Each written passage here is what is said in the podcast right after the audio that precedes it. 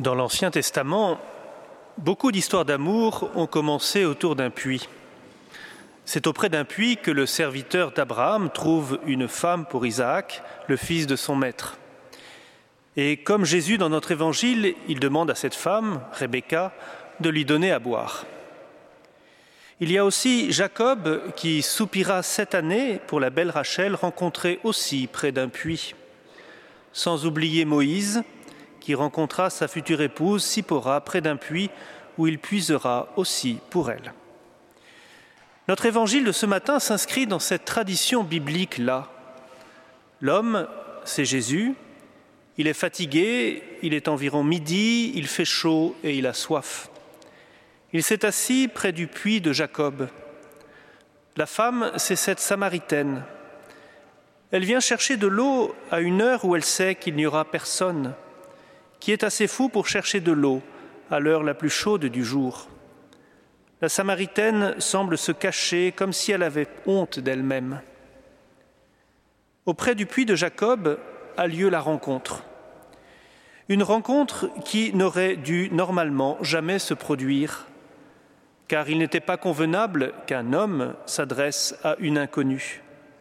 Les disciples étaient surpris de le voir parler avec une femme, dit l'évangéliste.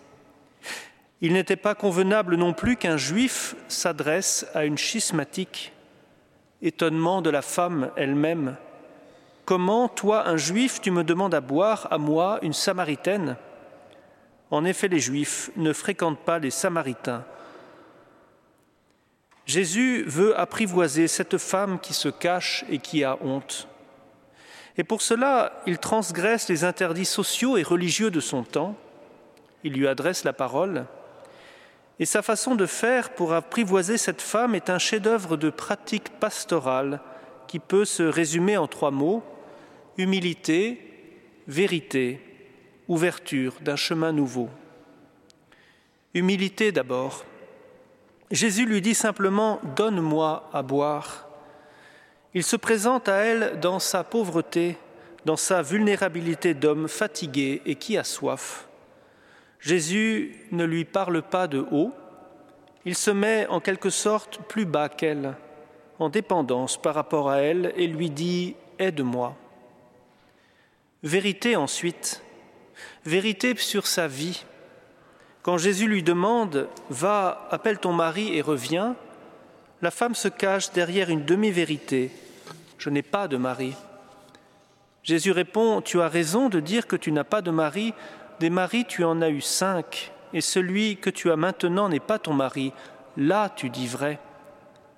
Jésus ne juge pas, ne condamne pas cette femme, mais il lui demande de regarder sa vie en face, telle qu'elle est, en vérité. Vérité théologique ensuite.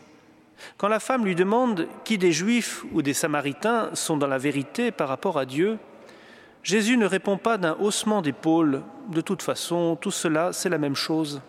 Non, il est clair. Vous, vous adorez ce que vous ne connaissez pas, nous adorons ce que nous connaissons, car le salut vient des Juifs. Jésus dit la vérité à la Samaritaine, mais il le dit avec délicatesse. Et surtout, il ne l'enferme pas dans une vérité close qui la condamnerait pour toujours il lui ouvre un chemin nouveau. Oui, elle a eu cinq maris et elle vit avec un homme qui n'est pas son mari. Oui, il y a du péché dans sa vie, et d'ailleurs la femme le sait bien. Mais Jésus lui ouvre un chemin nouveau, un chemin de vie. Il vient lui donner une eau vive pour qu'elle n'ait plus jamais soif, plus jamais soif de ces plaisirs passagers, trompeurs et tellement décevants qui ont abîmé son cœur et cette eau deviendra en elle source jaillissante pour la vie éternelle.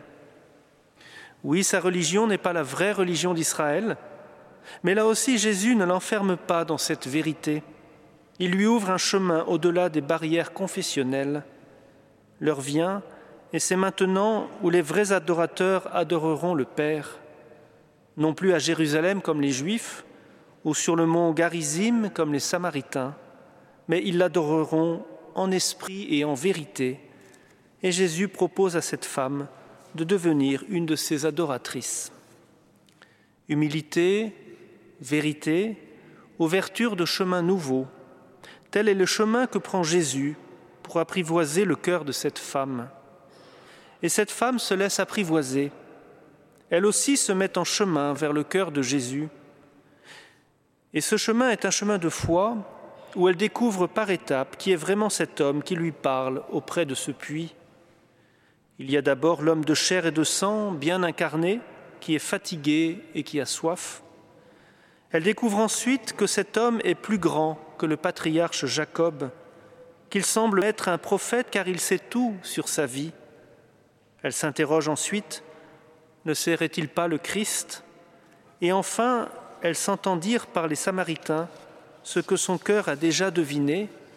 Nous savons que c'est vraiment lui, le Sauveur du monde. Cet évangile de la Samaritaine, comme dit dans l'introduction, est une étape importante sur le chemin vers Pâques des candidats au baptême. Pour avoir accompagné des catéchumènes et particulièrement des femmes venant de cultures complètement différentes de la nôtre, je peux témoigner de combien elles étaient touchées par ce texte. Avec leur parcours de vie parfois compliqué et leur situation matrimoniale qui donnait tant de fil à retordre aux officialités diocésaines, chargées de vérifier si elles étaient juridiquement aptes à être baptisées, elles s'identifiaient aisément à la Samaritaine. Et si elles demandaient le baptême, c'est justement parce qu'elles avaient trouvé en Jésus l'époux fidèle qu'elles n'avaient peut-être jamais rencontré jusqu'ici, qui ne les condamnait pas, les relevait au contraire et leur ouvrait un nouveau chemin de vie. J'ai baptisé il y a quelques années une de ces Samaritaines dans la nuit de Pâques. Aux trois demandes du célébrant dans le dialogue baptismal, Crois-tu au Père, au Fils et au Saint-Esprit? Elle a répondu Oui, je crois, avec une telle force de conviction que j'en ai encore la chair de poule. Ce jour-là, c'est vraiment un être nouveau qui est né des eaux vives du baptême. C'est ce que nous souhaitons tous à Laetitia et à Alexandre. Amen.